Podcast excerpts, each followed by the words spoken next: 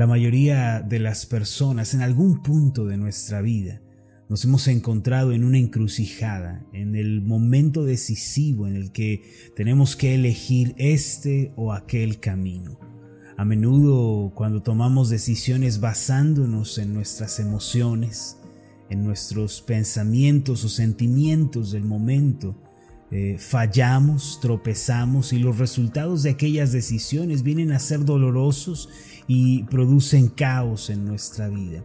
Por eso es importante que los hijos de Dios aprendamos a tomar decisiones a partir de la voluntad de Dios, a partir de lo que el Señor nos indica y del camino que Él nos señala.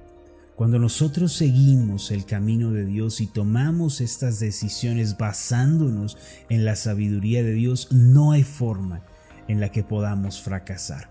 Precisamente este es el tema central del Salmo 32, versículo 8, una promesa de Dios para nosotros, en la cual Él nos asegura que va a dirigir nuestras vidas, que va a mostrarnos el camino que debemos seguir y a su vez él cuidará cada uno de los pasos que nosotros damos. En 1874, Philip Bliss escribió un himno que marcó la historia del cristianismo titulado Bellas Palabras de Vida. Él estaba en la iglesia escuchando la predicación del pastor que precisamente se basaba en Juan capítulo 6, versículo 63, donde dice, las palabras que yo os he hablado son espíritu y son vida.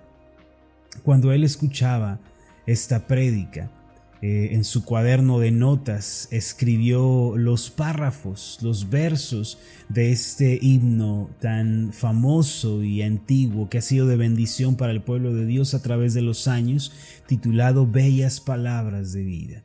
En este himno Él nos eh, habla sobre la importancia de esas promesas de Dios que cuando están en el corazón, cuando dominan la mente, vienen a fortalecer la vida. Algunas de las líneas de este himno dicen de la siguiente manera, Oh, cantádmelas otra vez, bellas palabras de vida. Hallo en ellas consuelo y paz, bellas palabras de vida. Y el coro dice, Jesucristo a todos da bellas palabras de vida. Sí, de luz y vida, son sostén y vida, bellas palabras de vida. Este himno antiguo hace referencia a la importancia de mantener las promesas de Dios en nuestro corazón, mismas que dan luz, vida, fortaleza, sostén en medio de las aflicciones. Si usted recibe las palabras de Dios, las promesas de Dios en su corazón y camina con ellas todos los días de su vida, hallará precisamente esa fortaleza, ese ánimo, ese entusiasmo para enfrentar cualquier adversidad que se le presente. Lo cierto es que las aflicciones, problemas, adversidades no dejan de venir a nuestra vida. Estas se manifiestan en todos los ámbitos de nuestro ser, desde la familia, la economía, la salud, el estado de ánimo, la aflicción no deja de venir. Pero aquella persona que tiene las promesas de Dios en su corazón se fortalece, puede salir adelante, puede hacerle frente a cualquier adversidad que aparezca en su camino. El Salmo 32, versículo 8, nos muestra una de las promesas de Dios que debemos tener presentes en nuestro corazón. Esta promesa nos habla de cómo Dios es el maestro de la vida, cómo Él nos enseña y nos da entendimiento. Además es una promesa en la cual Dios nos dice que Él nos va a indicar el camino que tenemos que seguir. Él nos va a mostrar la senda, la decisión que debemos tomar y finalmente sus ojos estarán sobre nuestra vida, esos ojos tiernos de Dios que cuidan nuestros pasos. El pasaje dice de la siguiente manera, te haré entender y te enseñaré el camino en que debes andar. Sobre ti fijaré mis ojos. Esta es una bella promesa de Dios para nosotros. Comienza de la siguiente manera, te haré entender. Y esta es la primera parte de la promesa de Dios para nosotros el día de hoy. Dios dice, voy a darte entendimiento. Pero ¿qué clase de entendimiento nos da el Señor? No se refiere necesariamente al entendimiento de las disciplinas naturales como la matemática, la física, la biología, no. Este entendimiento del que está hablando el salmista en este pasaje es el entendimiento de las cosas de Dios, es el entendimiento correcto de la vida.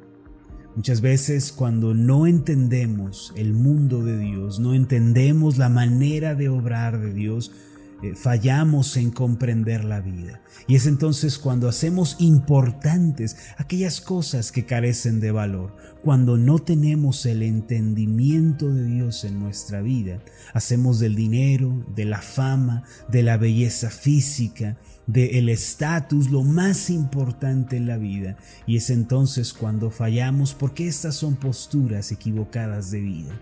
Cuando Dios nos da entendimiento, Él primero nos hace comprender qué es lo más importante en la vida, qué es lo que de verdad tiene valor en esta tierra, qué es lo que realmente importa. De verdad es importante eh, de una manera trascendental y crucial la fama, el estatus, ¿O es más importante conocer a Dios, amarle, servirle? Este es el entendimiento que Dios nos da. Cuando tenemos el entendimiento divino, la comprensión divina de las cosas, buscamos primero el reino de Dios y su justicia, y Dios añade todas las cosas a nuestra vida. El significado de la expresión te haré entender es que Dios nos da comprensión de lo que de verdad importa en la vida. Comprendemos que conocerlo a través de su palabra, meditar en él es lo más importante. Comprendemos también que servirlo y vivir vidas cristocéntricas es lo más importante. Además, en el entendimiento que Dios nos da, Él nos ayuda a comprender el propósito de la aflicción. Las aflicciones vienen a todas las personas, pero cuando nosotros tenemos el entendimiento de Dios, comprendemos que la aflicción, la dificultad que estamos atravesando, el problema que estamos viviendo, tiene una razón de ser, tiene un propósito, el cual es fortalecernos, moldearnos, transformarnos para la gloria de Dios. Por eso Dios se ha comprometido a darle entendimiento a los que son sus hijos, aquellos que son creyentes, que ya recibieron a Cristo como Señor y Salvador, aunque tienen problemas, aunque tienen dificultades, saben que la voluntad de Dios está en ello y por ende no se desaniman, no se frustran, sino que saben que el Señor está detrás de todo guardando su camino. Ese es el primer paso la primera bendición que encontramos en el Salmo 32, versículo 8, dice, te haré entender y te enseñaré el camino en que debes andar. Una de las peores cosas que le pueden suceder a una persona es la de encontrarse en esta vida sin rumbo, extraviado, sin saber a dónde tiene que ir. Es una de las peores condiciones porque la falta de propósito, la falta de dirección o de sabiduría a menudo corrompen la vida. Pero cuando una persona sabe a dónde tiene que ir, sabe qué paso tiene que dar, entonces vive confiada y fortalecida. Y es precisamente esto lo que el Señor ha prometido hacer en la vida de sus hijos.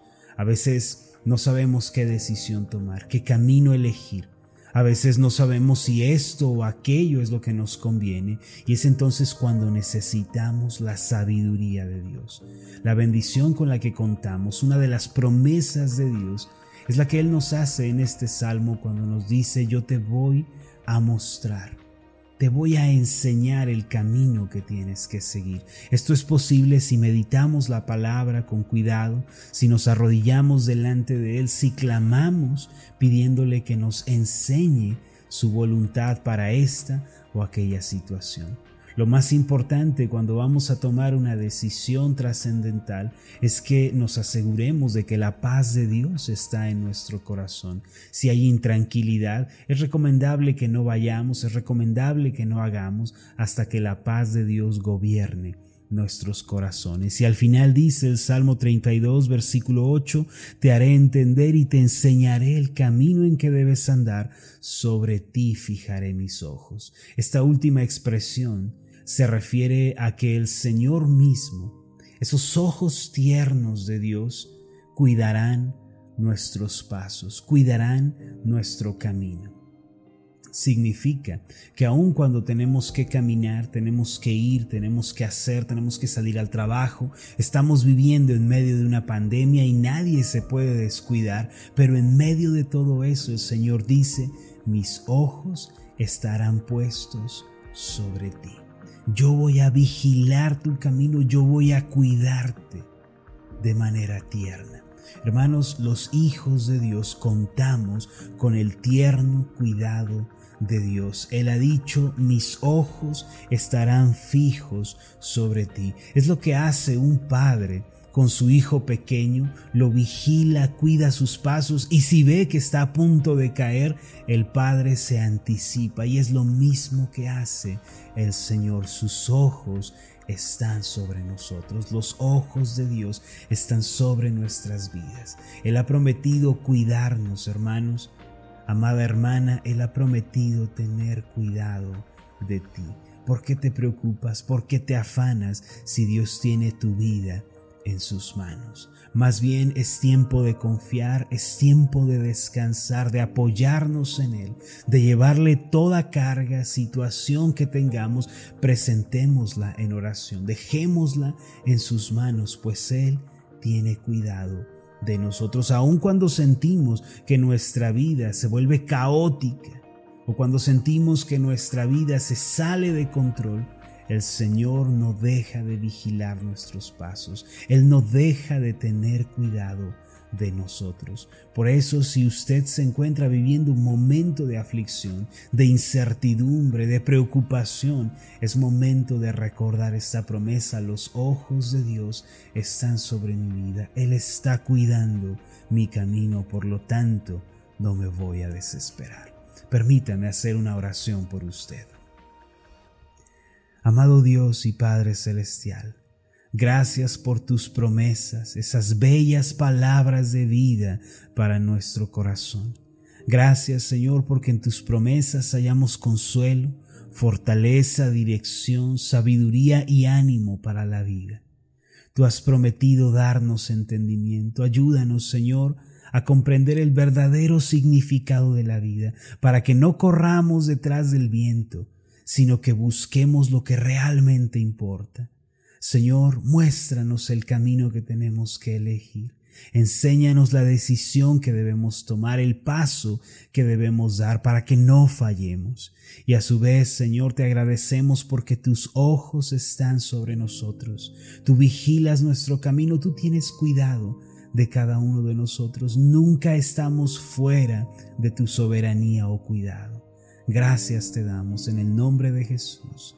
Amén y amén. Hola, ¿qué tal? Mi nombre es Marlon Corona, soy el pastor de la iglesia Ascender en la ciudad de Zapopan, Jalisco, en México. Le agradezco mucho por haberme seguido con esta meditación. Mi oración siempre es que usted sea prosperado en todas las cosas y goce de una buena salud, así como prospera en su alma. Lo invito a que ore por las meditaciones Ascender y le pregunte a Dios cómo puede usted ser de bendición para este ministerio. Las meditaciones Ascender son impulsadas y apoyadas por nuestros oyentes. Reciba un fuerte abrazo de mi parte. Que Dios le bendiga. Hasta la próxima.